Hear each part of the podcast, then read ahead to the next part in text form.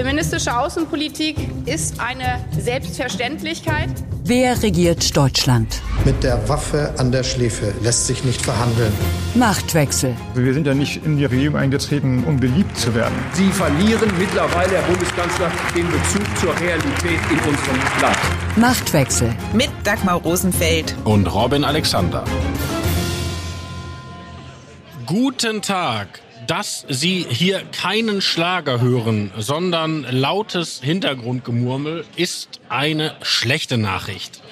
Ich bin nämlich nach Granada geflogen mit dem Bundeskanzler und wollte hier auf dem Gipfel der Europäischen Politischen Gemeinschaft einen Podcast aufnehmen, aber Dagmar Rosenfeld ist krank geworden und ohne Dagmar geht gar nichts und der Podcast schon am wenigsten.